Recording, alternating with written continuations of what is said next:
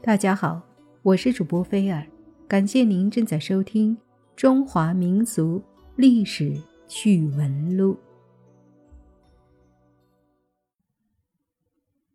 乾隆帝五十大寿的时候，和珅送了两只玉筒作为寿礼，每只玉筒都是用整块蓝田玉制成的，晶莹剔透，毫无瑕疵。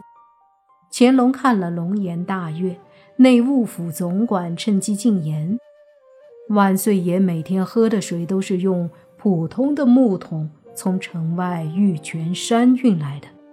有了这两只玉桶，何不调两名太监，专门为万岁用玉桶担水，以保我皇龙体康健，福寿延年？乾隆听了更加高兴了，令内务府总管立时安排，同时重赏了和珅。和珅禁不住颇为得意，一旁的纪晓岚把烟袋伸过来，一口烟呛得和珅喘不过气来。何大人真是煞费苦心啊！从此只苦了那两名小太监，每天天不亮。就得出城，从玉泉山下担水回皇宫。两只玉桶装满了水，原本也不太重，可是远路无亲在，两名小太监也没干过什么重活，自然是苦不堪言。两人商量着想个什么办法脱离这份苦差。这一天，和珅进宫。两名小太监见和珅满面春风，心情不错，两人使了个眼色，上前求他给两人换个差事。和珅摸了摸油亮的脑门，道：“你二人差事乃内务府所派，万岁爷亲准，怎能轻易撤换？你们要是想使这差事变轻。”只有去求纪晓岚寄大烟袋。两名小太监作难，只恐纪大人不为小的做主。和珅微微一笑，招呼小太监上前，伏在耳边如此这般嘱咐了几句。两名小太监先是惊疑不定，继而欢天喜地的去了。这一天。纪晓岚又喝得酩酊大醉，坐在宫门外，烟杆拿在手上，却怎么也送不到嘴里。两名小太监不知从什么地方冒了出来，把两只玉桶放在地上，一边帮纪晓岚递烟，一边帮着捶腿捏肩。纪大人此时醉眼朦胧。你们两个今儿这么孝顺，是不是有求于我？两名小太监陪着小心说道：“满朝上下都说纪大人胆量最大，最看不惯何大人巴结献媚皇上。我们也不知道是不是真的。如果纪大人今天敢把何大人献给皇上的玉筒给摔碎一只，我们就信了。”纪晓岚听了这话，想也没想，拾起一只玉筒，啪的一声就给摔碎了。两名小太监倒吓了一跳，赶紧去禀告和珅。和珅即刻去见了皇上。纪晓岚胆大包天，借酒装疯，把奴才献给主子的玉筒给摔碎了，此罪不可轻饶。乾隆一听，也气坏了。立刻命人去招纪晓岚。纪晓岚酒尚未醒，参见皇上，不知招微臣何事？乾隆一见纪晓岚的样子，气儿更大了。好个胆大妄为的纪晓岚！朕来问你，为何要摔碎朕的玉桶？纪晓岚一听，酒吓醒了一半，却也并不惊慌。呃，启奏万岁，臣摔碎了一只玉桶，是为了万岁着想。乾隆被气得有点哭笑不得，你摔碎玉桶，居然是为了朕着想？你倒说说看，你是怎么为朕着想的？一旁的和珅趁机火上浇油：“万岁，纪晓岚不知悔改，还在胡搅蛮缠，罪在不赦。”乾隆点头：“你今天如说不出理由，朕必定从重治罪。”纪晓岚道：“臣启万岁，微臣摔碎瓷桶。”并非酒后失德，实是为我主万岁的江山社稷着想。万岁明鉴，从古至今，江山只能一统，哪里能有二统？如有二统，岂不是说我主万岁的江山要落入他人之手？乾隆听了这话，也觉得颇为有理。和珅正待说话。纪晓岚抢先接着说道：“我想何大人献玉桶的时候，也绝无此意。”乾隆尚未发话，和珅已吓得双腿一软，跪倒在地：“万岁明鉴，奴才献玉桶时绝不曾有此想法。奴才对主子忠心耿耿，苍天可见，求万岁明察。”纪晓岚看着匍匐在地的和珅。我想何大人这也是无心之失，正因为此，我才假借醉酒之际摔碎一只桶，以保我大清江山千秋一统。也想帮何大人弥补一下这个无心之失，不知何大人意下如何？和珅连连答道：“摔得好，摔得对。”奴才也愿我主千秋万代，江山一统。奴才若早先想到这一点，一定会在纪大人之前摔了此桶。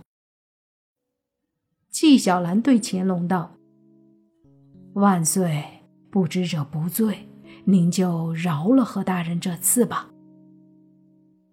和珅也连声道：“求万岁开恩。”乾隆挥了挥手：“行了，行了。”这件事就这样，都下去吧。和珅站起身，擦了擦头上的冷汗，同纪晓岚一起往外走，低声说道：“老纪，行，真有你的。”纪晓岚微微一笑：“何大人，您也不赖。”此后，两名小太监。就用余下的那一只玉桶从玉泉山抬水，比起原先的挑水轻省多了。可时间一长，两人还是觉得苦。若是没有了这只玉桶，那不就更省事了吗？一天，两人把这话对何大人说了，求和珅出主意。和珅转了转眼珠。你们俩怎么这么傻？这事求我不行，还得去求纪大人。还记得上次怎么教你们的吗？两名小太监心领神会地走了。这天，纪晓岚又喝多了，两名小太监借机上前，一边小心服侍，一边旧话重提。纪大人的胆量，我们上次可算是见识了。可如果纪大人敢把剩下的这只玉桶给摔了，那才是真正的有胆气，让人佩服。纪晓岚暗想：这俩小子真没安好心，上次撺掇着我摔了一只桶，差点获罪，这次又来了。得给点苦头，让他们尝尝。心里这么想，嘴里却说：“这有何难？”提起那只桶，啪的一声，又给摔碎了。两名小太监赶紧又去禀告何大人。和珅高兴了，这下看你还有什么说的，立刻去见皇上，告纪晓岚的状。上次纪晓岚借酒装疯，摔碎了您的玉桶，还在万岁面前强词夺理，恐吓奴才。这次纪晓岚恶习重犯，又在酒后摔碎了剩下的那只玉桶。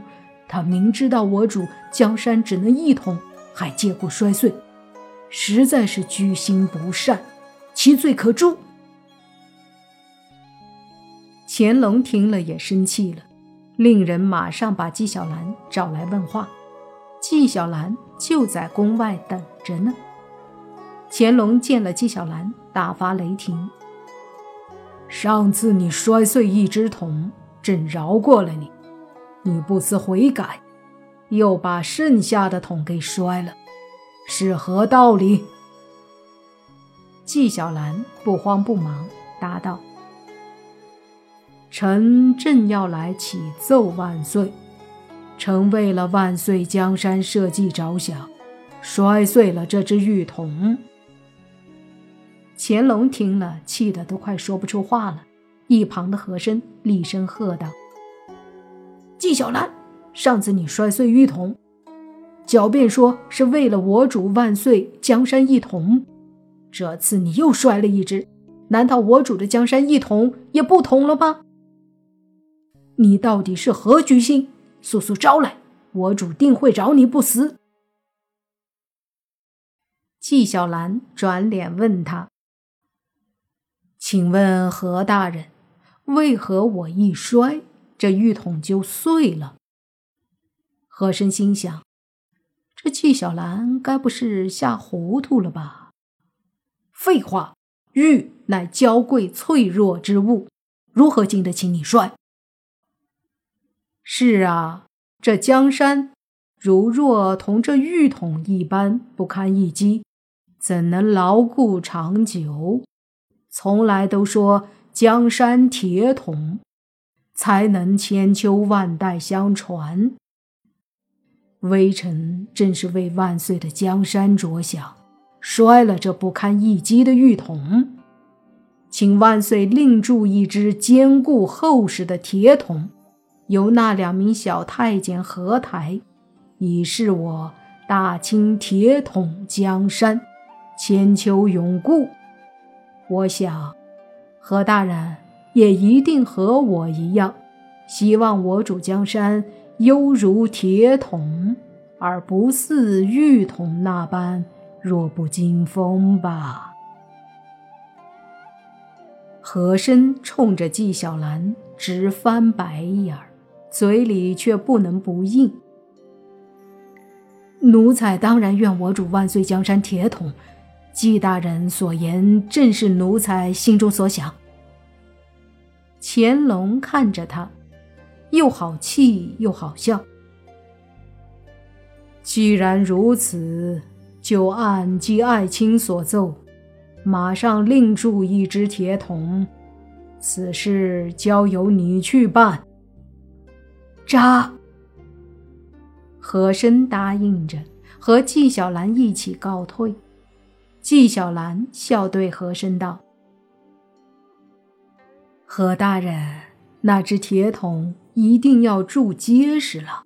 要是再让人摔碎了，其罪非小啊！只苦了那两名小太监，从此之后，每日得用那只厚重无比的大铁桶来抬水了。